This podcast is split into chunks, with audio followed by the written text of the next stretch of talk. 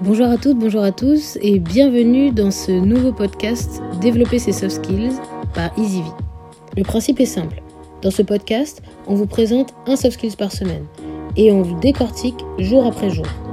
Qu'il s'agisse de communication, de résilience, de gestion de la certitude et tous les soft skills que vous voudrez développer.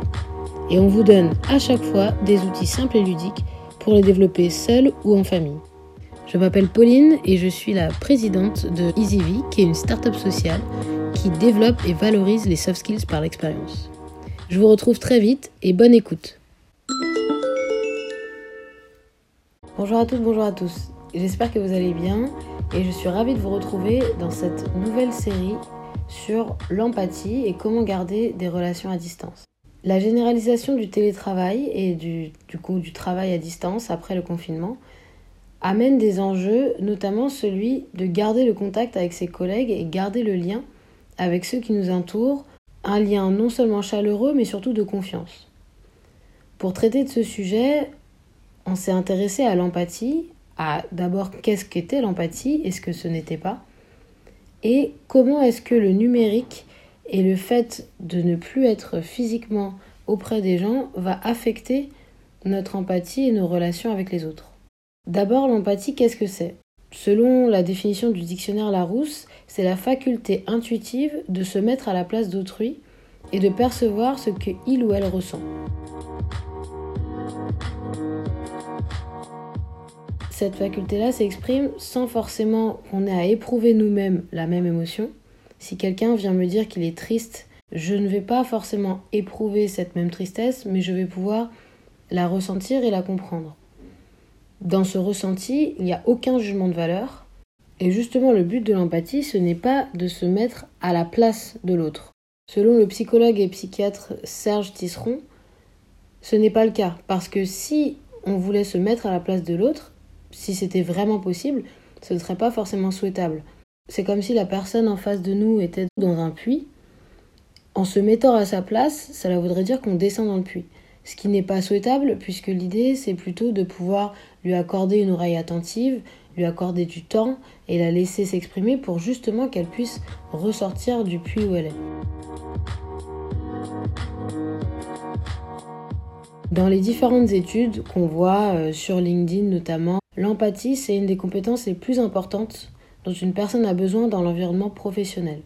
L'empathie c'est une compétence qui a été la première fois étudiée au 19e siècle en Allemagne par un chercheur qui s'appelle Robert Wisch, mais qui a surtout été euh, popularisé par le psychologue américain Carl Rogers au début du XXe siècle, où il associe l'empathie à une reformulation des sentiments d'autrui. Cette empathie peut être sous trois formes.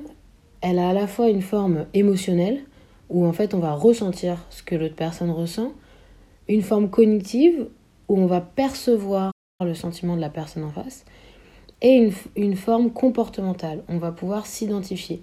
Et c'est là où les éléments de communication non verbale dont on parlera dans les prochains épisodes sont très très importants.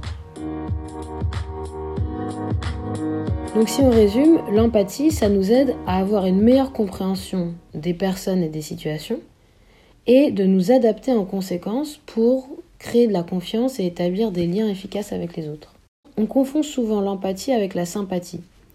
La sympathie, c'est partager les mêmes sentiments ou émotions que quelqu'un d'autre, mais c'est quelque chose qui est tourné vers nous-mêmes.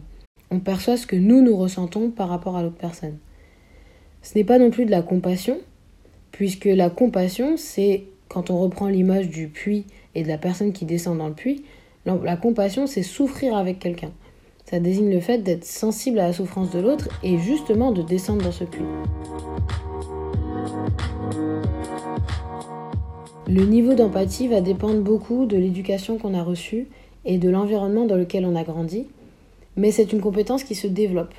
Et justement, le but de ce podcast, c'est de vous expliquer comment la développer et surtout que toute, comme toute compétence, elle se développe. Quand j'ai posé la question euh, sur le groupe et sur LinkedIn, quelles étaient les compétences qui mettaient le plus de temps à se développer, l'empathie est une des compétences qui revenait le plus souvent puisque la plupart du temps, on associe le soft skills de l'empathie aux traits de personnalité qui ne changent pas. Dans cette série, on va aborder à la fois les manières de la développer, mais surtout les manières de percevoir cette empathie par rapport aux autres et dans notre communication avec les autres. Pour l'exercice du jour, je vous propose un exercice de prise de conscience sur votre façon de vous intéresser aux autres, notamment en termes d'écoute active, dont on parlera dans les prochains épisodes. Si quelqu'un vous raconte son histoire et vient vous voir en vous disant qu'il est triste ou qu'elle est triste parce qu'elle a perdu euh, son, son, chien est mort euh, il y a quelques jours, quelle est votre réaction? Est-ce que vous vous identifiez à cette euh, émotion et à cette expérience et vous racontez la fois où vous aussi vous avez perdu un animal de compagnie? Est-ce que vous lui dites de ne pas être triste et que finalement c'est pas si grave et que la vie continue? Est-ce que vous allez détourner la conversation sur un autre sujet pour éviter d'être mal à l'aise? Ou est-ce que vous aussi, vous allez vous mettre à pleurer dans ses bras parce que vous n'avez pas eu d'animal de compagnie, mais vraiment ça vous touche? Dans quelle situation vous vous reconnaissez le plus? Et selon vous, est-ce qu'il s'agit d'empathie ou non? Je serais ravie d'avoir vos retours. Et d'ici là, on se retrouve demain pour le prochain épisode sur la relation aux autres et comment être attentif et conscient des émotions des autres à distance. Maintenant, à vous de jouer. Si vous êtes intéressé par le développement de vos soft skills, vous pouvez rejoindre le groupe WhatsApp dont on vous met le lien en description. Chaque jour, on vous envoie un épisode et l'exercice qui correspond. Cela vous permet en plus de vous connecter à la communauté et partager vos apprentissages.